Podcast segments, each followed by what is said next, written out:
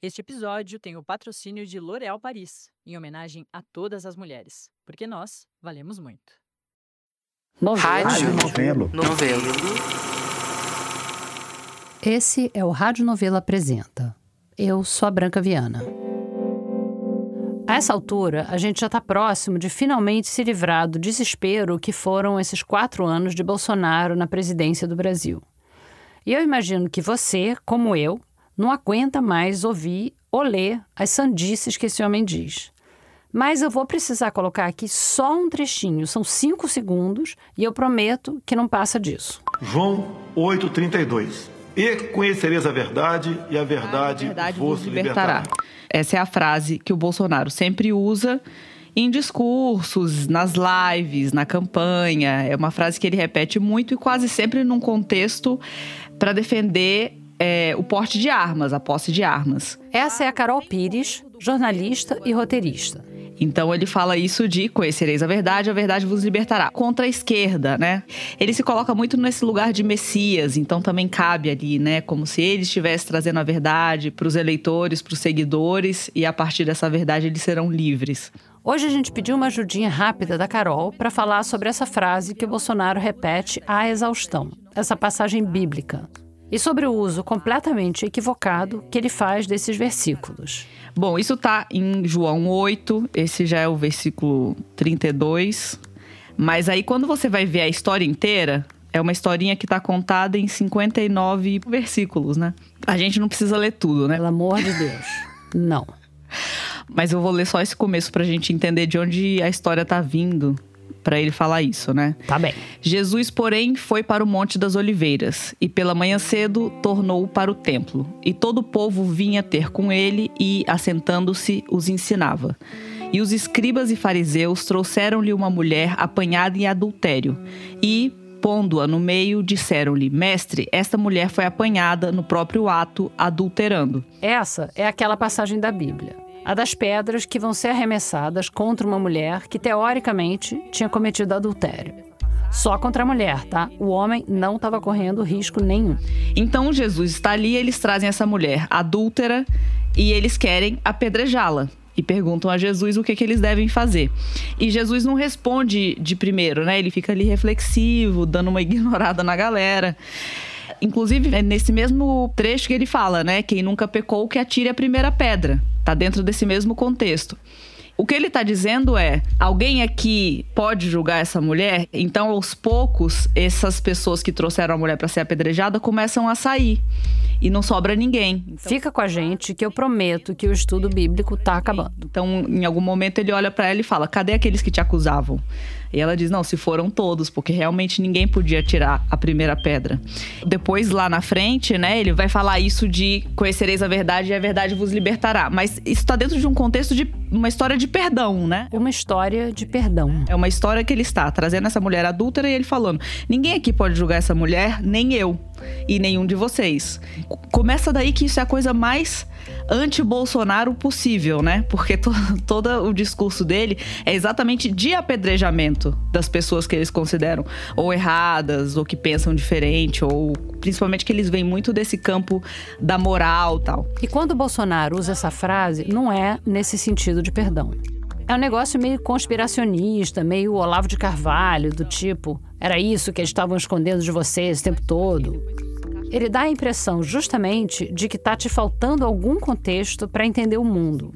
E é ele que vai te dar. Mas quando a gente volta no contexto da própria frase que ele está usando para isso, a gente vê outra coisa. Sim.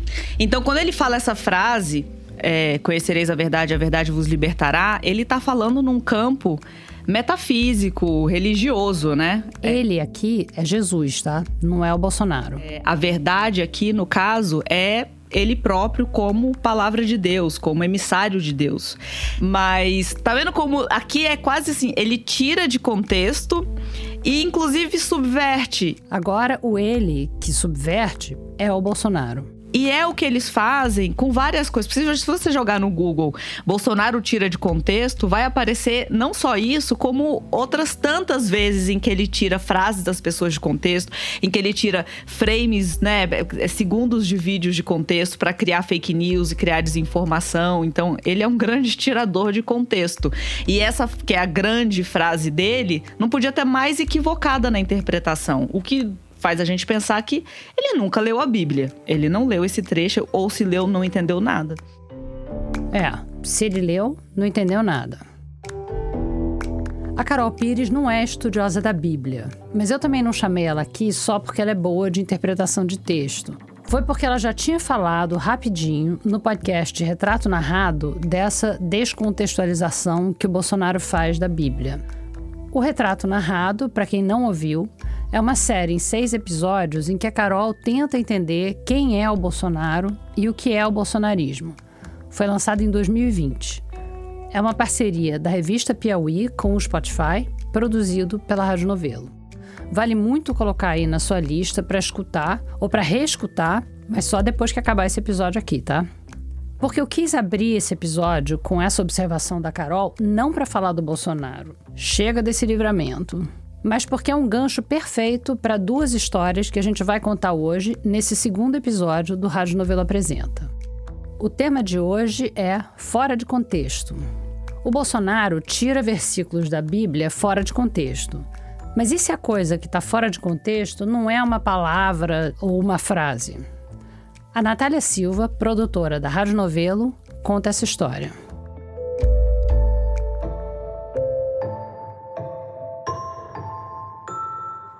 Talvez tenha uma palavra em alemão para descrever o sentimento de ver uma coisa num lugar onde ela não devia estar. Tá. Para a sensação de abrir a geladeira e ver escova de dentes lá dentro. Para aquilo que bate naqueles segundos em que você fica tentando entender como que aquilo foi parar ali. O tempo até o seu cérebro processar o que, que é aquele objeto ou o que, que ele está fazendo ali. Tipo, será que meu namorado tá numa noia de limpeza e botou escova de dentes ali para matar um tipo de bactéria que não resiste ao frio? Eu não encontrei a tal palavra em alemão no Google ou qualquer outra palavra em outra língua que desse conta desse sentimento. O que é uma pena, porque seria o gancho perfeito para essa história que eu vou contar hoje. Então, é. Aliás, que eu e o Fábio Zucker vamos contar hoje. O Fábio é jornalista. Eu sou jornalista e antropólogo. E ele trabalha bastante na região amazônica. E essa história aconteceu há bastante tempo, em 2007. Mas essa história é tão conhecida ali naquele pedaço da Amazônia que 10 anos mais tarde, em 2017, convidaram ele para ir lá entender os impactos dela. Eu, eu, não sabia, eu não tinha ideia dessa história, estava fora do meu radar. Primeiro, os é, fatos. Fui no verão amazônico, então estava um calor de rachar, assim. Um dia bem quente de novembro de 2007, aconteceu uma coisa muito esquisita na comunidade de Piquiatuba, que fica em Belterra, no Pará. Eu não sabia em que medida as pessoas iam recordar uma história de 10 anos atrás. Só que as pessoas lembravam.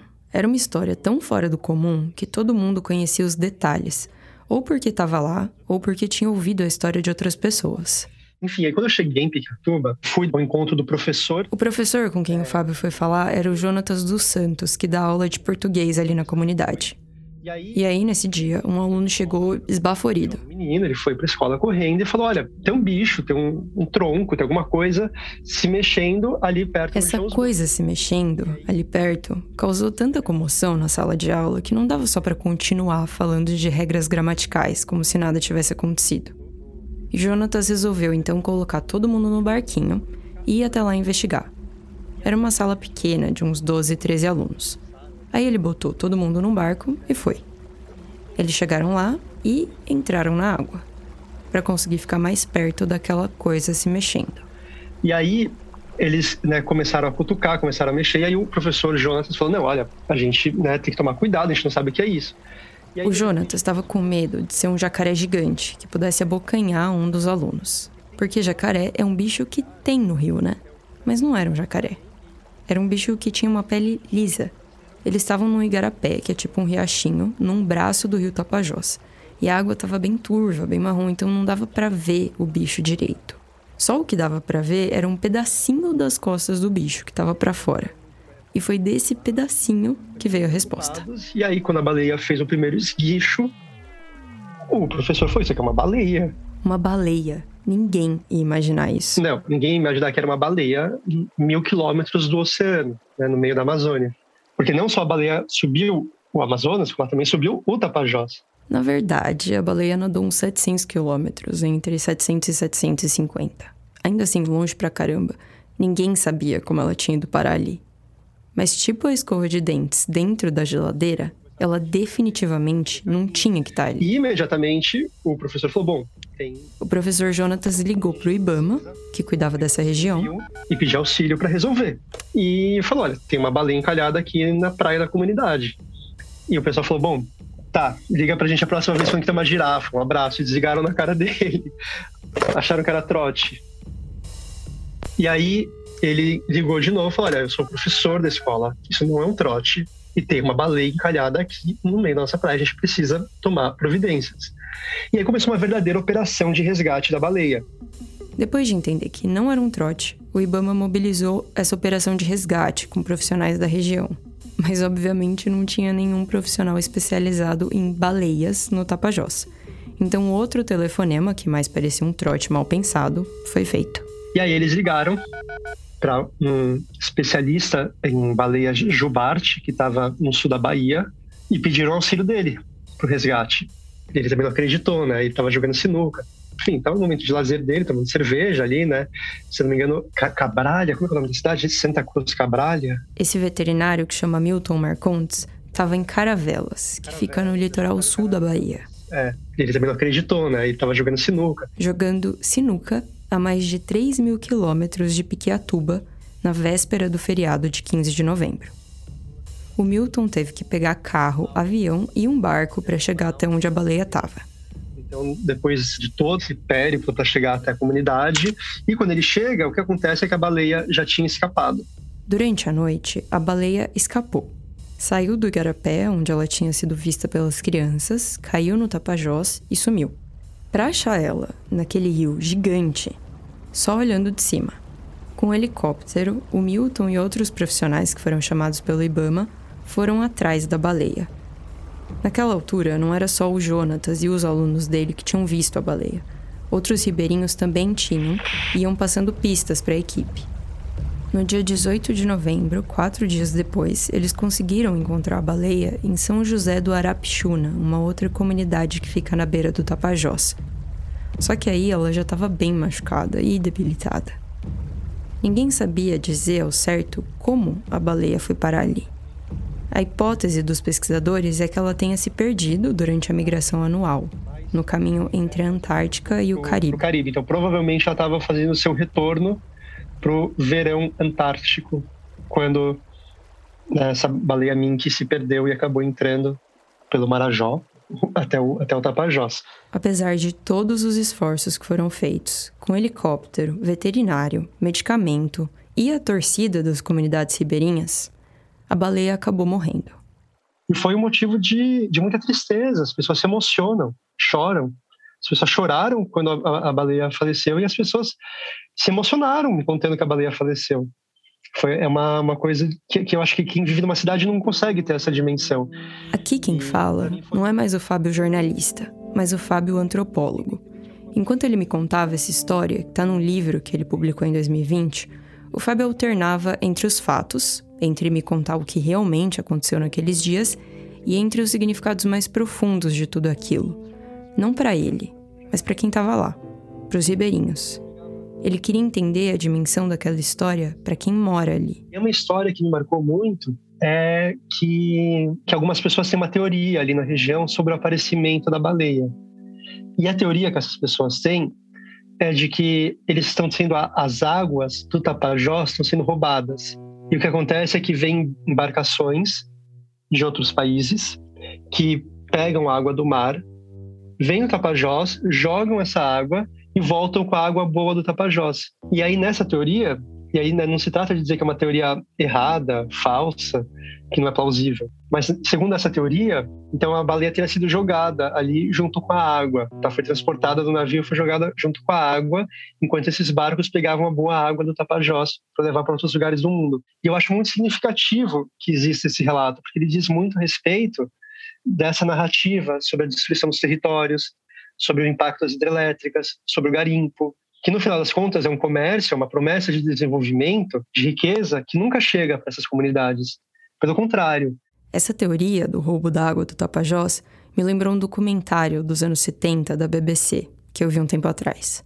Chama Ways of Seeing Jeitos de Ver. É uma série sobre consumo de arte, nada a ver com baleia nem com rio, mas tem uma frase do John Berger, o apresentador, que ficou na minha cabeça. Everything around the image is part of its meaning. Tudo em volta da imagem é parte do significado dela. Eu lembrei desse trecho porque quando a gente vê uma coisa num lugar inesperado, a gente tenta encontrar um sentido para aquilo estar tá ali. Se a escova de dentes está na geladeira, tem alguma razão para isso, né? E aí, na hora de encontrar essa explicação, tudo ao redor dela começa a fazer parte do significado dela. Desde que a baleia foi vista pela primeira vez ali no Tapajós, no dia 14 de novembro de 2007, até ela morrer uns dias depois, tudo o que estava ao redor dela influenciou o significado que ela tinha. Primeiro, de um jeito bem básico. Ninguém achou que era uma baleia. Uma cobra gigante, um jacaré. Pensaram qualquer coisa, menos uma baleia. Depois, quando ela já tinha morrido, o entorno influenciou a resposta que os ribeirinhos deram para como ela tinha ido parar ali. A baleia, agora vítima de uma tragédia, só podia ser vítima da mesma tragédia que aqueles ribeirinhos: do desmatamento, da pesca ilegal, do garimpo, da ameaça ao modo de vida dos ribeirinhos.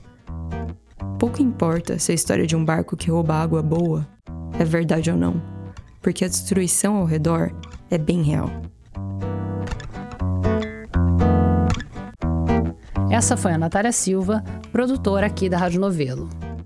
O Fábio Zucker, que é jornalista e antropólogo, é também autor do livro Vida e Morte de uma Baleia Mink no Interior do Pará e Outras Histórias da Amazônia, publicado em 2020. Ela conheceu as águas do mundo, do Egeu ao breu do mar mais profundo a ensolarada costa africana, Copacabana, Sidney, Panamá. Se estreitou em Gibraltar no outono, esguichou na queixa e no seu kimono. Viu piratas no caliente Caribe de Johnny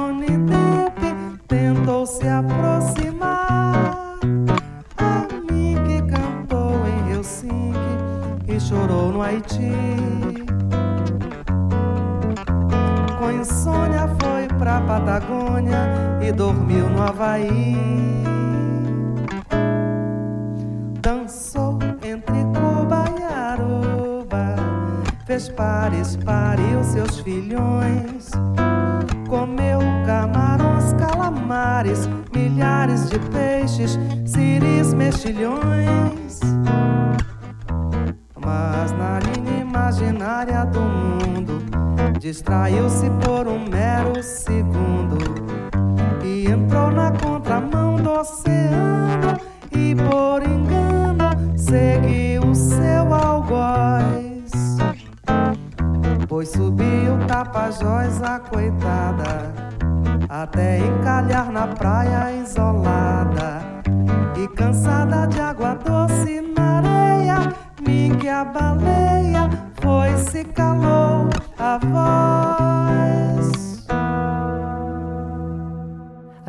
acabou de ouvir a música Mink Subiu, da cantora amazonense Maria Lídia.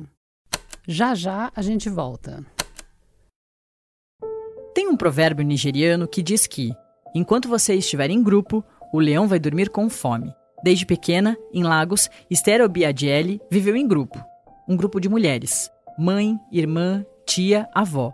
E a vida foi trazendo ainda mais companhias femininas, como as três filhas. Com a necessidade de trabalhar depois de vir da Nigéria para o Brasil e com o fim do casamento dela, a ancestralidade mostrou o caminho. Um dia, não se lembra quantos anos que eu tinha, eu fiz uma trança na minha irmã.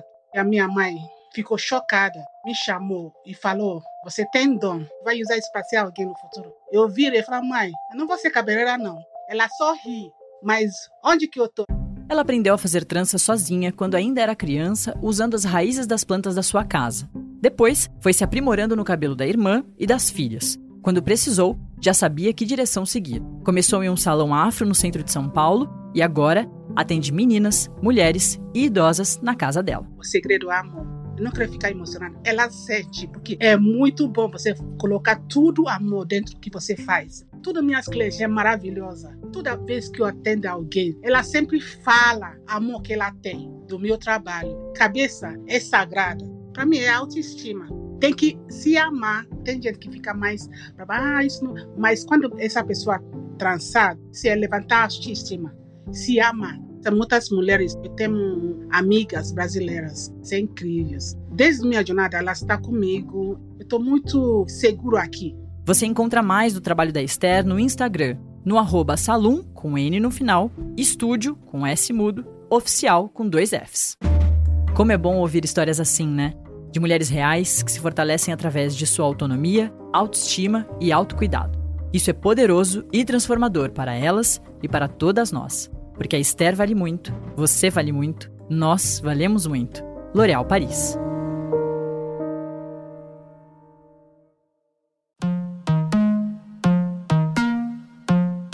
Agora, vamos para a segunda história do nosso programa.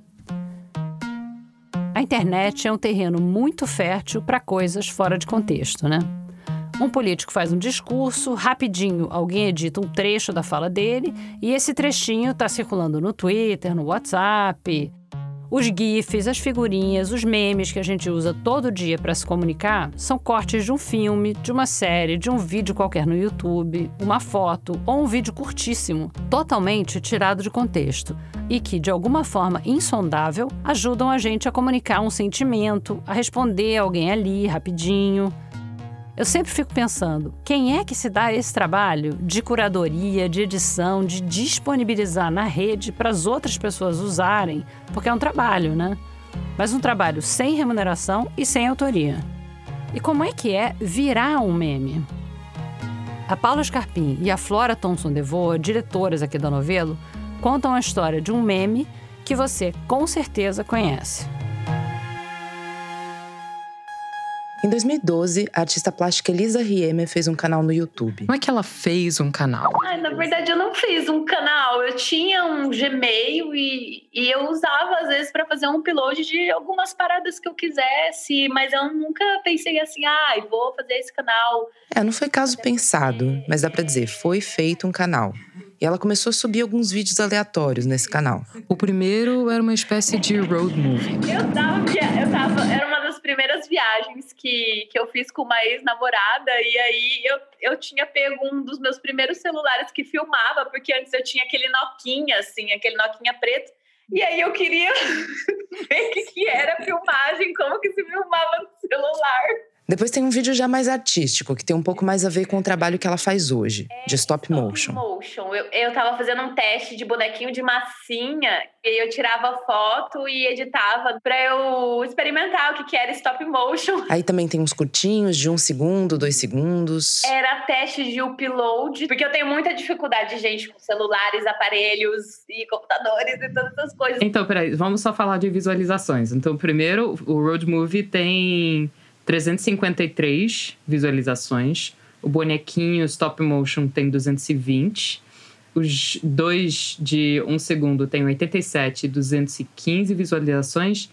E aí o vídeo número 5 tem 5,6 mil. E aí o sexto, que é praticamente o mesmo do quinto, tem, tem quase 3, 3 milhões. milhões.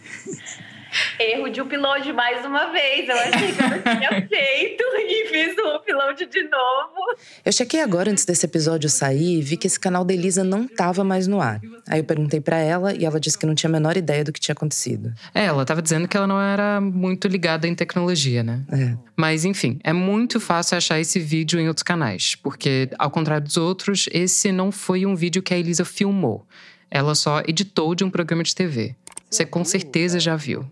Era esse aqui. Como você é burro? Que coisa. Essa voz eu não sei se você já reconheceu, é do Caetano Veloso. E é bem possível que só de ouvir essa frase já te venha uma imagem muito específica do Caetano, num close, com a câmera bem fechada nele, um corte de cabelo bem anos 70, assim. Uma juba maravilhosa. Sim, um cabelo super armado, muito bonito, mas a gente faz rápida essa sinapse do Caetano falando como você é burro pra essa foto, porque isso virou um meme. Mas se- você se ligou que tinha criado um meme? Eu não sei nem se a gente já usava essa palavra em 2012, meme, Eu não. também acho que não. Mas eu achei que tinha viralizado, vamos se dizer, né? Porque eu falava mais disso, assim, ah, tal vídeo viralizou. A Elisa nem estava pensando nesses termos, meme. Mas quando ela editou aquele vídeo, ela já tinha intenção de usar esse pedacinho da entrevista do Caetano com o mesmo objetivo que a gente usa meme, GIF, figurinha. E aí eu tinha um engajamento político com a Marcha das Vadias. E nessa época que eu tava na ativa, minhas amigas acadêmicas eu conheci ali durante a marcha, né? E aí tinha o rolê dos esquerdomachos, da galera vir em cima do feminismo, aquela loucura, e as minhas amigas inteligentíssimas respondiam tudo com textão, assim, aqueles textão acadêmico, aquela coisa linda. Que eu falava assim, cara, isso não é pra mim, eu não vou ler uma Simone de Beauvoir inteiro, eu não vou conseguir pegar essas teorias, eu não vou ler Foucault, vocês estão maluca? E isso eu falei, não, eu preciso fazer de alguma forma que eu consiga responder as pessoas, né, no Facebook, naquela loucura, e que eu tô aliviada. Falar, não, é isso aí mesmo, maluco, é, você é burro e pronto. A Elisa queria ter um jeito para responder rápido para alguém de quem ela discordava. Ela queria desqualificar a colocação desses caras, desses esquerdomachos que estavam criticando a marcha das vadias, mas sem precisar falar nada, só jogando ali o vídeo na resposta. Tacando meme. Na verdade, inventando esse meme específico para isso. E eu já tinha o hábito de estar no trabalho e ouvir entrevistas, né? Entrevistas do Cazuza, entrevista do Caetano, entrevista da Elis Regina, e tem várias frases deles assim incríveis, né? Em vários vídeos eu já tive vontade de editar, e enfim. Mas esse era uma das entrevistas que eu mais gostava, porque eu fiquei pensando, cara, fez isso na rede nacional, ele regaçou com todo mundo ali, sem medo de processo, sem medo de nada. Então, é, é- esse corte era para responder as pessoas, assim, porque eu estava cansada de tentar responder de forma política, assim, engajada, e eu não tinha isso, não era algo meu. Bom, só que meme só vira meme mesmo quando ele ganha vida própria. Eu não pensei que fosse ter esse, esse tanto de visualização também. Depois eu vi que te- tinha camiseta, que tava rolando várias paradas, daí, nossa, eu super dava risada, eu achava uma situação completamente engraçada, né? Nossa, quem diria? Mesmo sem planejar, só no instinto, quando a Elisa editou aquele vídeo, ela acabou seguindo uma fórmula bem básica do meme, que é ser suficientemente aberto para poder ser aplicado em várias situações. Sim, tipo, beleza. A Elisa fez o vídeo para responder aos caras machistas que estavam enchendo o saco dela e das meninas da Marcha das Vadias. Mas o próprio cara que recebeu o meme da Elisa pode depois mandar esse meme em outro contexto, completamente diferente, porque a mensagem é a mesma, né? Como você é burro, no caso. Agora você sabe, você lembra, né? Porque você assistiu a entrevista inteira, com quem que ele tava falando? Eu não sei quem que é essa pessoa. Será que a gente pega o. A, a pergunta? Pode ser.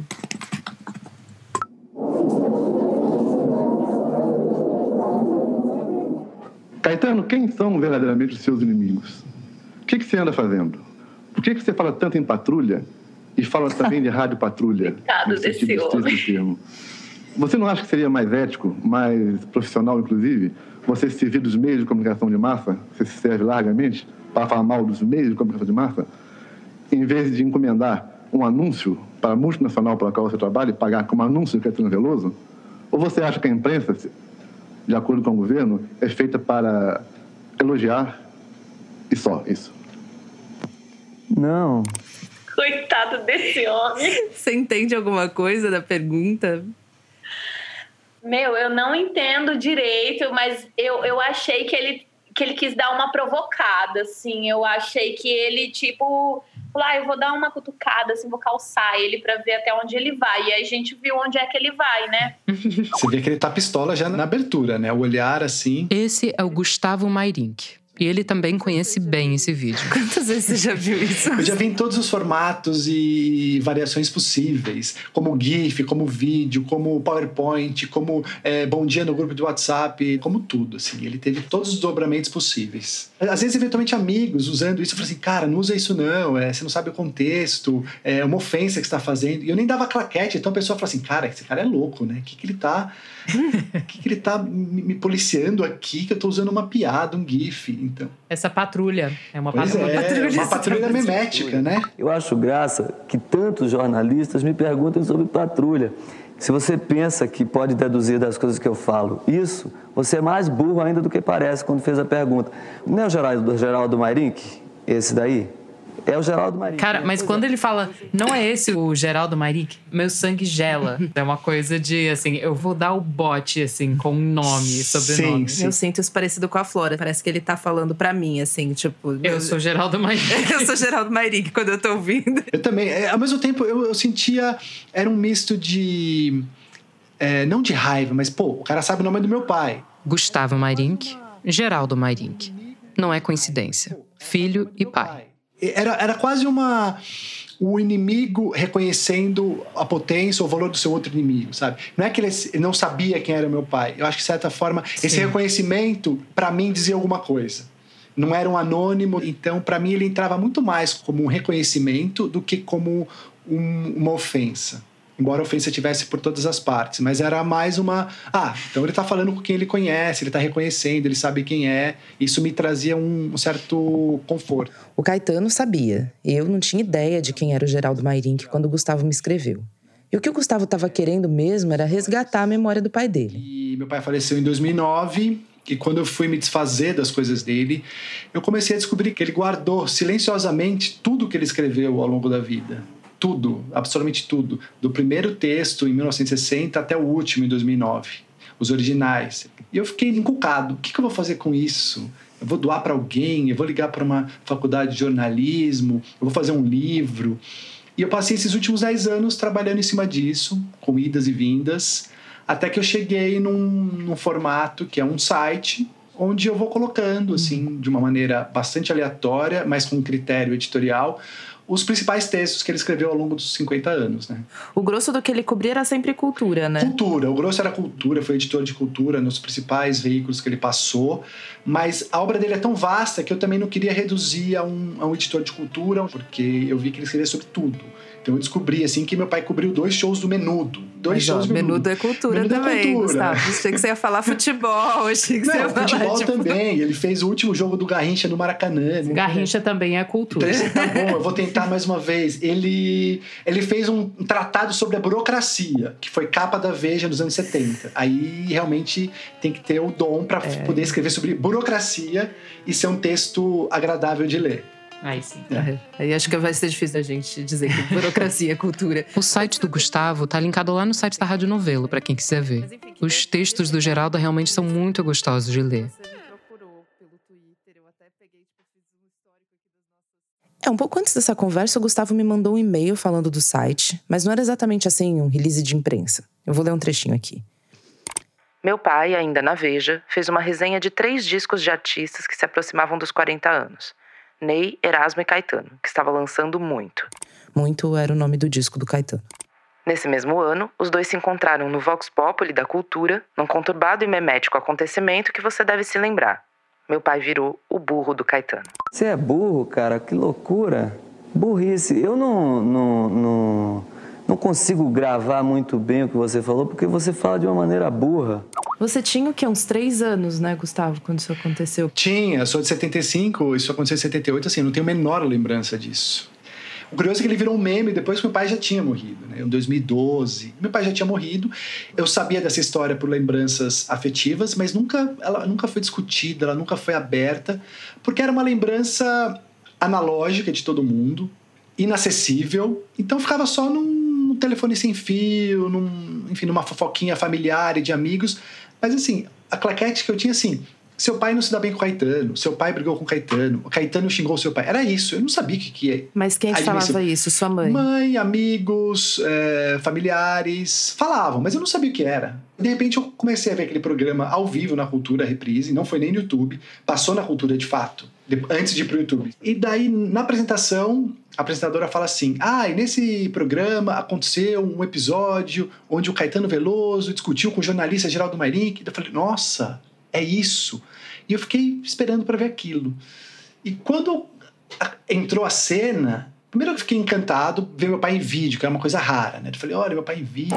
Caetano, quem são verdadeiramente os seus inimigos? Como ele é ruim de vídeo, ainda bem que, que ele foi pra, pra parte escrita, né? Meu pai tinha dicção, falava mal. Você não acha que seria mais ético, mais profissional, inclusive, você servir dos meios de comunicação de massa, você se serve largamente, para falar mal dos meios de comunicação de massa? Entendeu? Você não entendia direito. Eu falei, ainda bem que ele foi pra, pra, pra, pra área escrita. Ou você acha que a imprensa, de acordo com o governo, é feita para elogiar e só isso? Não. Você é burro, cara. Daí o Caetano começa a falar, começa a dar resposta assim, daí eu falo, hum, hum, hum. E assim, daí o Caetano passa cinco minutos detonando meu pai, mas detonando é, sendo agressivo, pedindo a cabeça dele, conclamando uma suposta renovação de quadro da imprensa brasileira. O problema é o seguinte: renovação de quadros. Tirar gente incompetente e tirar gente, como é que se diz, desonesta, como você, do serviço. Tirar você do emprego. Batalhar para que gente como você não fique mais. É política. Não é contra os meios de comunicação de massa. Não, minha filha, outras palavras. E assim, eu fiquei meio chocado quando vi aquilo, né? Caetano, renovação de quadro, meu amigo. É, eu acho é um discurso muito perigoso, né? Essa parte final é a que mais me pega. Essa, tipo, essa é muito agressiva, é muito desleal. Até porque meu pai não estava no estúdio para poder rebater, né? Então é um programa traiçoeiro, o Vox Populi, porque a, a pessoa pergunta e fica por isso mesmo. Eu vou fazer só um parêntese aqui, porque na minha cabeça o meme tinha sido editado de um Roda Viva com Caetano. Mas o Roda Viva é outro programa da TV Cultura, que existe até hoje. Já o Vox Populi não existe mais, mas ele tinha uma estrutura um pouco parecida, porque o convidado também fica no centro de uma roda. Mas as perguntas eram gravadas por pessoas conhecidas, jornalistas, gente na rua, enfim. Mas elas eram gravadas, né? Como o Gustavo disse, elas não estavam ali no estúdio para rebater a resposta do entrevistado. E essa parte é que mais me pega, porque de fato ele pediu a cabeça do meu pai em TV aberta, né? Pediu emprego. E já era o Caetano Veloso. Então, assim, o, se meu pai não fosse uma pessoa de prestígio, de talento, cara, talvez ele tivesse dançado nessa, né? Talvez eu não tivesse aqui, eu tivesse é, passado necessidade, estaria morando em algum outro lugar, né?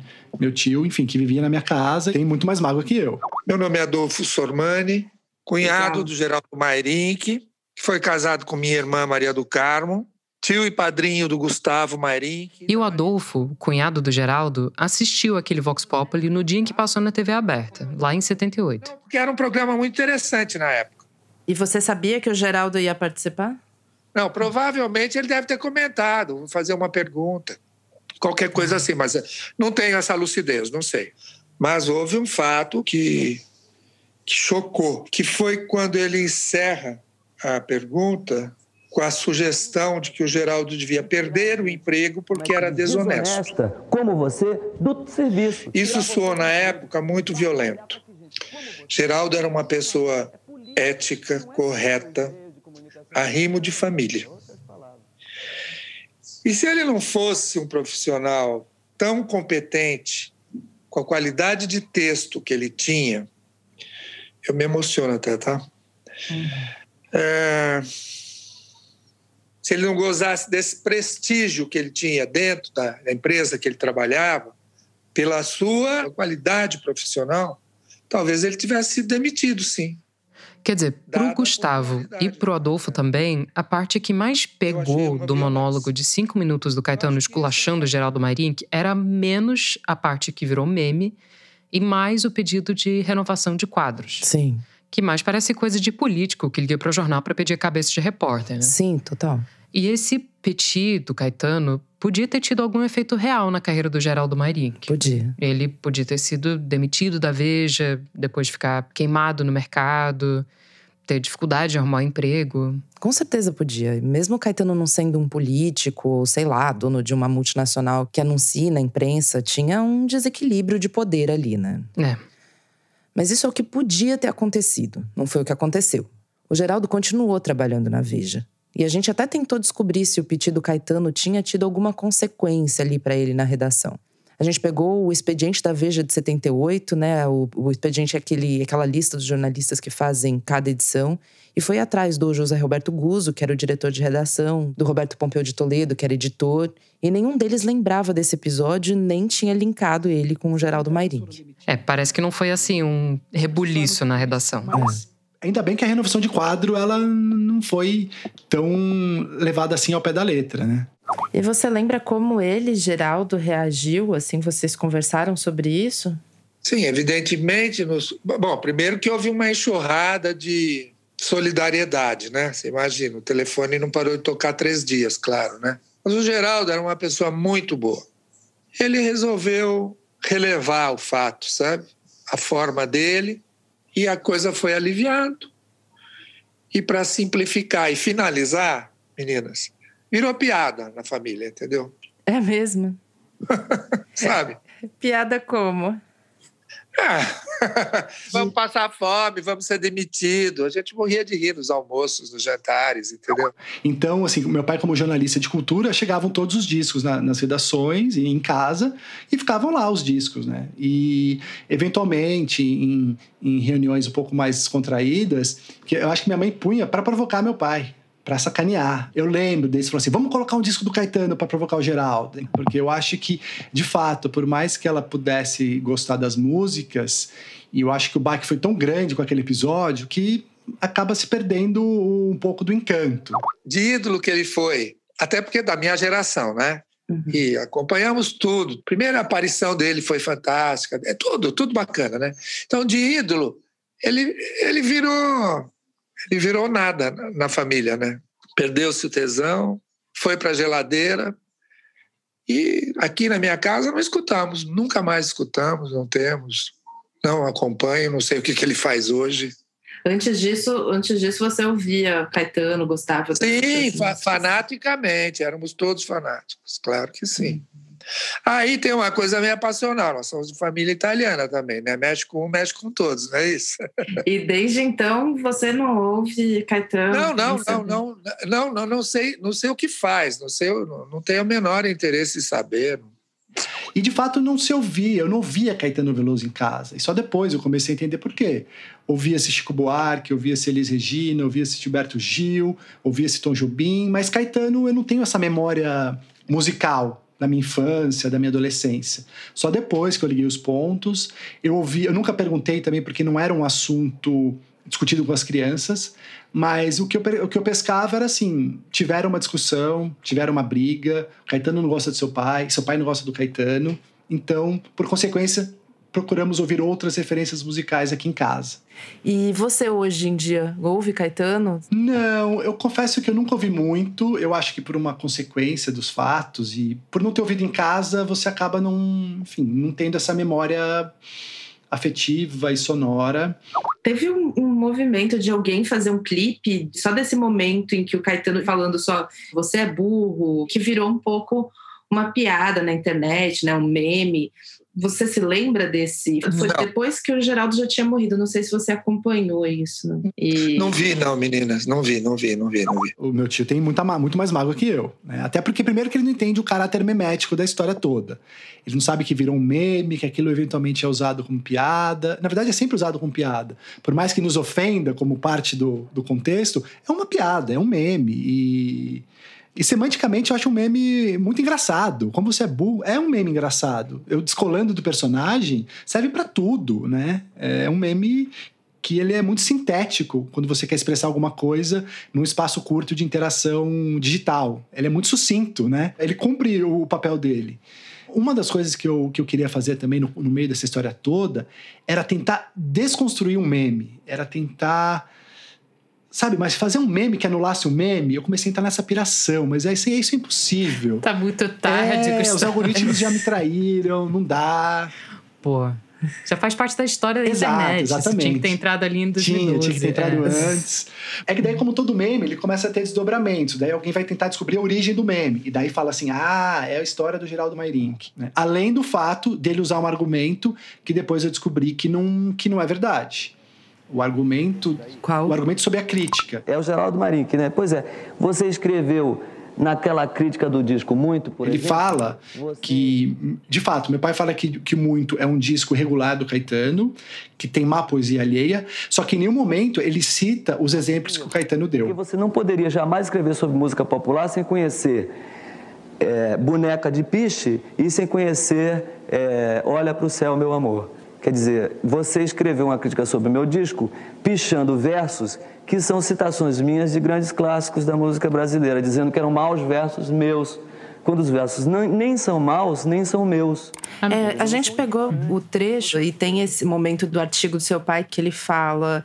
é, Eu tenho ele aqui também. Se vocês quiserem, eu posso ler. Ah, é melhor você tá, ler. É então a partir desse intertítulo Luz nas Trevas. Ele fala assim: é, com seu irmão gêmeo de trabalho, Gilberto Gil, ele verseja em São João Xangô Menino.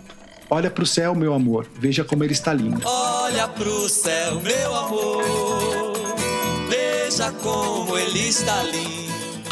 E, como se não bastasse cantar má poesia de sua própria autoria, Caetano ainda endossa, como sempre endossou, a versalhada e a cacofonia de Jorge Ben, em Quem Cochicha o Rabo Espicha. Bem, eu acho que aí de fato a gente consegue encerrar.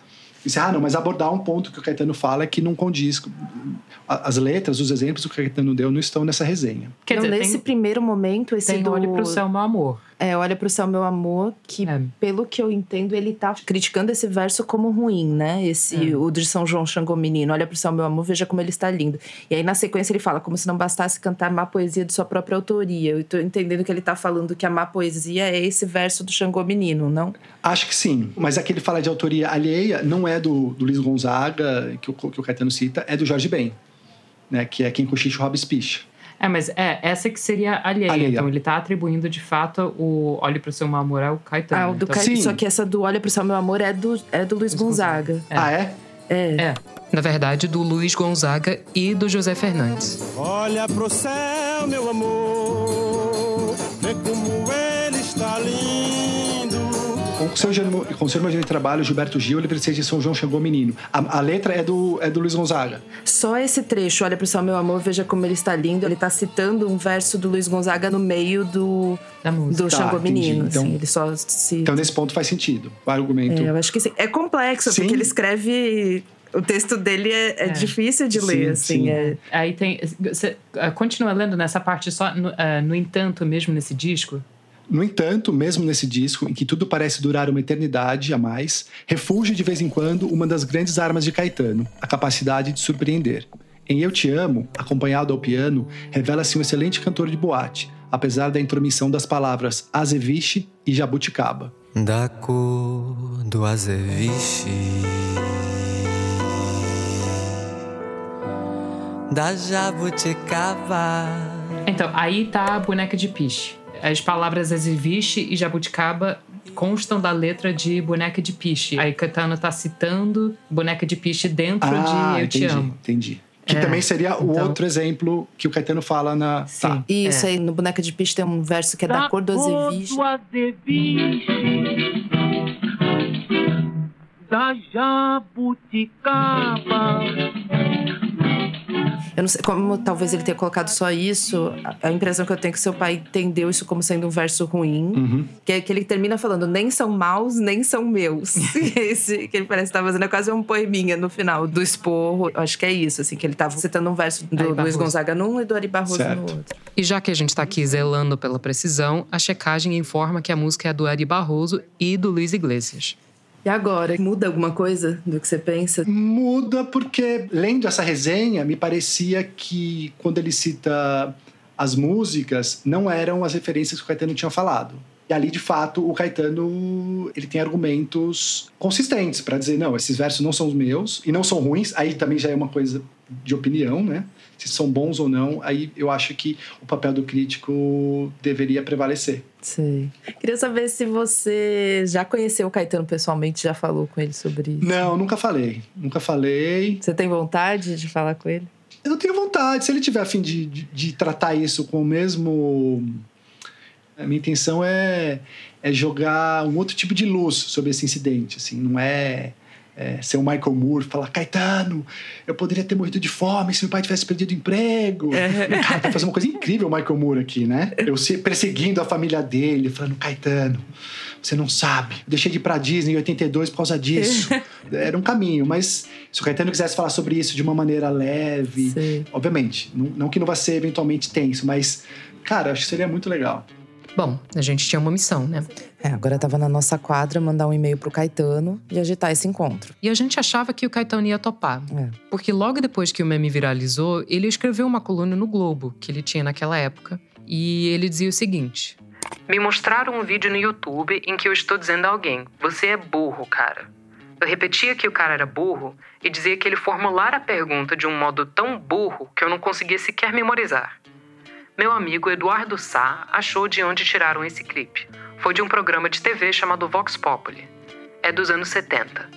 Eu tinha o cabelo muito longo, muito preto e muito cacheado.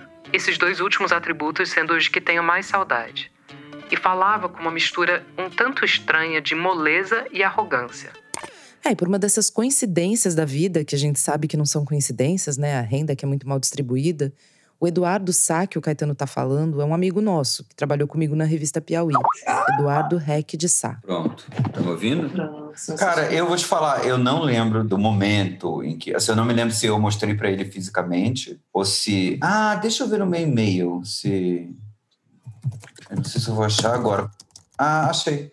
Eu falei: olha o vídeo que comentávamos. De quem você estava falando? Aí ele não respondeu. Aí eu mandei, encontrei o vídeo todo. Era um programa chamado Vox Populi. Aí ele não me respondeu por e-mail, então suponho que a gente tenha falado pelo telefone ou, ou ao vivo, assim, sobre isso. Mas foi aqui, 5 de abril de 2013. Isso, a coluna é de 19 de maio de 2013. É, então. Você acha que ele falaria com o Gustavo? Gustavo tem vontade de promover esse. Ah, acho que sim. Caetano adora essas coisas. Eu acho. Acho que assim, só chegar do jeito certo. Acho que vale a pena vocês saberem que ele não acha bonito essas coisas, entendeu? Então, Aham. não chegar por esse lado, tipo, ah, a gente ama seus pitidos. Eu sei que vocês não fariam isso, mas só pra. Porque eu acho que assim, se ele sentir, entendeu, que foi um jeito de fazer justiça com esse cara, que talvez ele sinta que ele, ele foi justo, acho que aí é, melhor, é, é mais provável ainda que ele tope.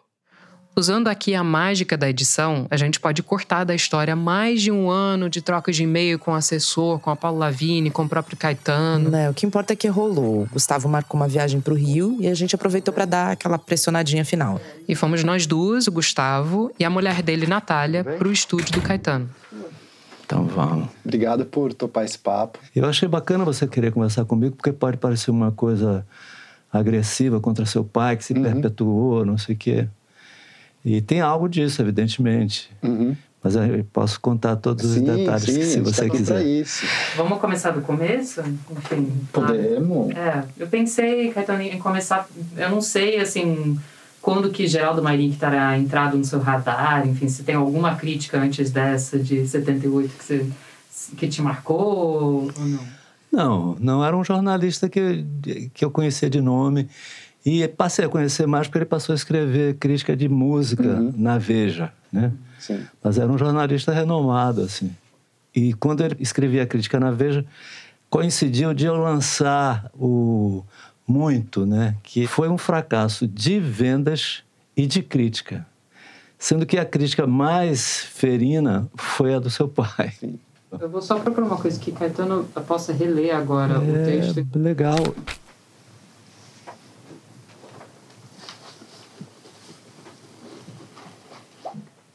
Engraçado mesmo. Seu pai, de fato, comete um dos erros terríveis, que é julgar que eram minhas palavras que eu estava usando como uma, eh, citação. Mas eu pensava que mais do que. Porque eu nunca revi, nunca procurei essa crítica. Estou relendo agora, por curiosidade, tomando tempo de vocês. Imagina. Mas você achava então que era, era mais agressiva do que le- relendo agora? É, achava. Mesmo porque é, o que tem de realmente agressivo ficar, tomava conta de tudo. Ter um negócio desse naquela altura, como o disco não estava vendendo. Porque ah, tem uma, uma questão que eu, naquela época, eu mal esboçava é, articular na minha mente, que é o negócio, o artista, né? É conhecido de muitos. Um artista que fica famoso e que faz sucesso é conhecido de muitos, o nome, a cara, tudo. E o jornalista pode ter um, um reconhecimento relativo e, às vezes, o artista é, é, se torna uma figura arrogante diante do, do jornalista, porque ele tem uma força redobrada em termos de, de influência de- na opinião e então isso depois que o negócio virou meme depois da invenção da internet do laptop do smartphone é, eu eu ficava eu ficava eu- aquele artigo que eu escrevi no Globo era sincero porque eu pa- passei a sentir um certo mal-estar com relação a essa história que se deu entre seu pai e mim. Vocês se importariam de assistir o vídeo de novo para comentar? não eu, eu assistiria como preferir Não. Você é burro, cara. Que loucura. Como você é burro. Que coisa absurda. O clima estava ótimo, super troca de gentilezas entre o Caetano e o Gustavo, mas eu confesso que me deu um friozinho na barriga quando o Caetano começou a rir com o vídeo. Até na hora da renovação de quadros ele riu. Pois é. Batalhar para que gente como você não fique mais. É política. Não é contra os meios de comunicação de massa. Não, minha filha. É outras palavras. Mas também. Quer dizer, a gente vendo era, não era pequeno o que eu falei, era forte, agressivo e bem articulado, assim. E eu tirando onda, pegando no cabelo. Né? Eu tenho uma, uma instintiva, meio é, é, desproporcional rejeição à Veja, desde que ela Eu entendo. Muitas pessoas têm porque a desde que Veja- ela apareceu. E, e que era um contexto que me era antipático de antemão, assim. Mas eu também era crítico da minha própria rejeição à Veja. Entendia o que a Veja era, mais ou menos, e sentia que eu reagia assim e tentava controlar. E aquilo ali vinha todo contra mim, com, com, com erros que eu podia apontar. E a pergunta dele também me- Foi num uma, lugar foi uma pergunta bem, bem, bem agressiva, irônica, né? É, irônica. Parecia que ele estava, que ele ia me, me, me desconcertar, né? Uhum. E foi o contrário. Então, eu- foi uma coisa... Não podia ser diferente o resultado. Mas o que eu estava começando a dizer é que aqui...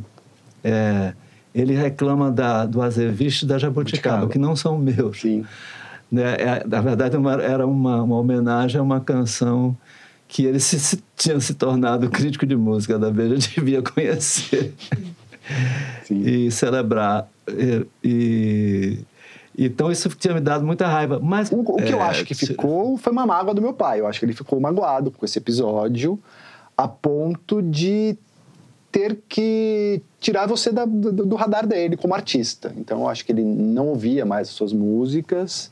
Era uma casa então que estava quase proibido ouvir Caetano em função desse episódio, mas que a gente tratava com bom humor. Então chegavam amigos que sabiam do episódio e falavam assim: Geraldo, vou botar um Caetaninho aqui que ele lançou. Daí todo mundo dava risada. É, mas era muito isso tratado com bom humor, não tinha raiva, não tinha Olha, rancor. seu tio, seu tio tem A raiva. gente entrevistou o tio O, dele. tio dele, o cunhado do Geraldo, não ouve sua música até hoje. Então, uma Puxa pena, uma, uma pena para ele, né? Não sabe o que tá perdendo, né? Eu também queria registrar como foi a, a minha relação com a sua música ao longo da, da minha vida, né? Eu me sentia meio proibido de ouvir e gostar internamente, moralmente, por causa de uma mágoa que eu não sabia direito qual era. Quando o meme veio à tona, aquilo ficou mais aflorado, né? Aquilo foi uma coisa que me chocou um pouco e eu, fazendo esse projeto de resgate da obra dele, comecei a entender melhor. E daí, recentemente, quando você falou que você estava disposto a conversar, aquilo me deu, assim, quase que uma autorização, assim. Agora eu posso ouvir sem nenhum sentimento de culpa, de traição a um legado do meu pai. E me senti autorizado a ouvir e gostar das suas músicas. Puxa vida. Eu acho muito bacana você ter querido falar comigo, porque em mim também. Você fez eu escrevi aquele negócio para o Globo Isso já faz um Sem tempo, ter- né? Que você é, escreveu aquilo. Faz tempo, né? É, é, logo eu- quando saiu o meme, né? Você escreveu no É, quando saiu, né? Pouco tempo. Quando eu vi que estava muito repercutindo muito, o pessoal me mostrando, eu me sentia mal quando via, entendeu? Me sentia um pouco mal. Hoje eu não me senti mal, não, que a gente está aqui. E eu fiquei rindo, fiquei achando graça da minha velocidade, da minha mente, assim. Foram cinco minutos. É, é incrível, parece Ciro Gomes, né? A pessoa faz uma pergunta. Nessa altura, a Natália, mulher do Gustavo, que estava ali quietinha, não aguentou e comentou. Assim que eu conheci o Gustavo, a primeira coisa que ele contou pra mim foi: eu vou fazer um site pro meu pai. Porque se você procurar o nome do meu pai no Google, a primeira coisa que aparece é o meme. E meu pai foi um, um, Um jornalista com uma obra. É, tinha isso também, né? Ele era. Se você procurava Geraldo Marink, só vinha o meme, né? Porque Mas eu acho, isso, eu acho isso muito bom. E eu, quando eu escrevi no Globo, no fundo, era, era esse tipo de equilíbrio, de saúde social que eu Uhum. buscava. Porque, mas virar, um negócio- parece que você mata um pedaço da, da história, entendeu? Da, da, da, da densidade da história, da, da textura da história, entendeu? O meme é um pouco isso, né? Um recorte meio aleatório. É, é engraçado, é legal, mas a pessoa pode, às vezes pode destruir uma reputação ou criar uma, uma perspectiva desequilibrada. Isso é... Tem uma coisa nessa história que não sai da minha cabeça. O meme do burro do Caetano nasceu no momento de muita briga. De muita briga no Facebook, especificamente. Em 2012, mas sobretudo em 2013, tinha gente querendo resolver o futuro do país não só nas ruas, mas também nas caixas de comentários. E quando a discussão degringolava, porque sempre degringolava, alguém mandava um meme. Tacava, Caetano, como você é burro. Então, ali é assim, você vendo isso se sentindo mal, Gustavo vendo isso se sentindo mal, e aí isso virando moeda de comunicação em massa, assim. Isso, é- isso é muito curioso. É sim. E meus amigos E é- usavam meme e eu ficava ofendido. Eles usavam esse meme e falavam assim: não, não usa esse meme, você não sabe a história. Respeita a É. história. E as pessoas assim: o que, que você está falando? É, parece que tá, tá ma- mexendo numa área ferida de- de- sua, Sim. né? Para- Magoando, E assim. ninguém sabia o Sem contexto, saber, né? É. Mas, mas era justamente um meme que era a falência do diálogo. Era É. a falência de, assim, acabou a conversa. Como você é burro? Você é tão É. burro que eu não consigo responder essa pergunta de tão burro. Ou a pessoa postava, um vídeo, postava o link do vídeo, ou postava um print, enfim, mas acabou a conversa. É, mas é pra isso que os memes servem, né? Pra acabar com a conversa, pra resumir o textão, pra terminar a discussão com uma piada, com uma piada que pode ser ofensiva. E no caso desse meme foi exatamente pra isso que ele foi criado, né? vai fazer. Muitas vezes a coragem ela tá bem embutida atrás dos memes, né? A pessoa que posta geralmente um meme não é necessariamente a coragem que ela tem de fazer aquilo ali na cara da pessoa, né? Então, A Elisa Riemer, que a gente ouviu aqui no começo, foi quem transformou em meme aquela resposta do Caetano pro Geraldo. E ela fez isso porque ela queria ter na manga um cala-boca pra machista. Só que ela tá chamando de coragem uma explosão de raiva que ela pegou emprestada do Caetano. É uma explosão de raiva da qual o Caetano já se arrependeu, que ele queria consertar. É, na época, o resultado daquela explosão de raiva não foi a demissão do Geraldo Mairink, nem nada mais grave. Foi só a família do Gustavo deixar de ouvir o Caetano. Mas no dia em que a gente mandou mensagem dizendo que o encontro com o Caetano ia rolar mesmo, essa história começou a mudar. Ainda bem, né? No dia que elas mandaram mensagem, eu cheguei em casa e tava tocando música alta. E eu entrei do hall e falei, o que, que tá acontecendo? Eu entro e ele tá deitado no sofá com a cara. Assim, eu, Ouvindo o meu eu olhar, deixa eu te mostrar uma mensagem. Eu Falei, ah, entendi.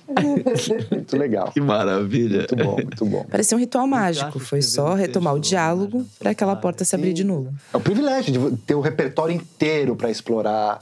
Né? Olha que privilégio. É, isso é curioso. Eu fiquei, quando você falou assim que não ouvia, minhas coisas tinha passado a ouvir, eu ia perguntar, e aí, como foi? Que impressão lhe causou? A melhor você gostou? possível, porque eu posso ir da Tropicália, passando por Transa, ir para Abraçaço, voltar, pegar a Tieta. E posso, eu faço um shuffle, que é incrível. E eu li artigos do seu pai, daqueles que você que ela me mandou, que você tinha É. levantado. Eu li. Eu li sobre Fellini, li sobre Vinícius, li Que sobre. Tem o do Glauber, que é muito legal. um do O Glauber. Glauber, ele conversando com o Glauber É. e tudo e contando. O Glauber é bem doido, ele. doido. E ele, te- ele dá o retrato bem, você. é muito bacana aquele. Legal. Também. Feliz também.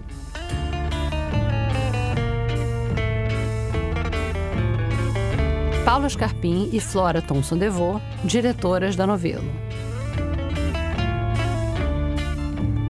A gente volta daqui a pouquinho. Direto de Brasília, os manifestantes invadiram. Mira, o ex-presidente Jair Bolsonaro tem que bater No Oriente Médio, conflito armado. Se as notícias se atropelam, se a velocidade das redes tira o foco, saiba que existe um podcast para dar nexo a tudo isso. Olá, eu sou a Letícia Arcoverde, editora do Nexo Jornal, e estou aqui para convidar você a ouvir o Durma com Essa, o nosso podcast diário de notícias. De segunda a sexta, no início da noite, a gente publica um novo episódio que explica fatos importantes que podem continuar a ecoar por aí. Informativo, objetivo e cheio de contexto. Tudo em até 15 minutos. Ouça o Durma com essa na sua plataforma de áudio preferida, no YouTube ou no site do Nexo, nexojornal.com.br. Esse foi o Rádio Novelo Apresenta dessa semana. Obrigada por ouvir. Lá no nosso site, radionovelo.com.br, você encontra sempre material extra sobre todos os episódios. Recomendo também assinar a nossa newsletter, que além de informação sobre o Apresenta e sobre os outros projetos da Rádio Novelo, tem também recomendações da nossa equipe, de outros podcasts e também de filme, de livro, enfim, tá bacana, vale a pena. E se você está gostando do programa, você ajuda muito a gente a crescer assinando, curtindo, seguindo, dando cinco estrelas no seu aplicativo preferido de podcasts, compartilhando com os amigos nas redes sociais, falando sobre ele no bar, no grupo da família, sempre que aparecer uma oportunidade. E claro, você pode vir comentar com a gente o que você está achando nas redes sociais, arroba Radionovelo em todas elas, ou no e-mail apresenta@radionovelo.com.br.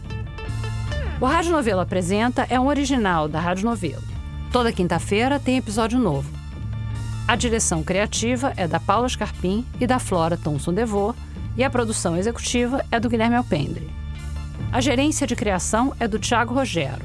A executiva é da Marcela Casaca e a de estratégia é da Juliana Jäger. Nossos produtores sênior são o Vitor Hugo Brandalize e a Evelyn Argenta. Os produtores da nossa equipe são Bárbara Rubira, Clara Reustab, Cláudia Holanda, Gabriela Varela, Júlia Matos e Natália Silva. O desenho de som desse episódio é da Paula Scarpim. A checagem desse episódio foi feita pela Marcela Ramos. Nesse episódio, a gente usou música original de Chico Correia e Kiko Dinucci, compostas especialmente para o Rádio Novela Apresenta. A mixagem é do Pipoca Sound. A arte principal desse episódio é da Elisa Riemer, a mesma que criou o meme. A promoção e a distribuição são da Bia Ribeiro e da Fecris Vasconcelos. O Eduardo Wolff faz as nossas redes sociais com peças do Matheus Coutinho. Obrigada e até a semana que vem. Tá procurando mais alguma coisa para ouvir? Você já ouviu Praia dos Ossos, o primeiro podcast original da Rádio Novelo? É uma série em oito episódios sobre o chamado Caso Doca Street, que foi um crime que abalou o Brasil nos anos 70. Mas não é propriamente um true crime. É a história da Ângela Diniz, a vítima, e de como a morte dela foi o estopim de um dos momentos mais emblemáticos do feminismo brasileiro. Procura Praia dos Ossos no seu aplicativo de podcasts favorito ou vai no nosso site radionovelo.com.br e depois conta pra gente o que você achou.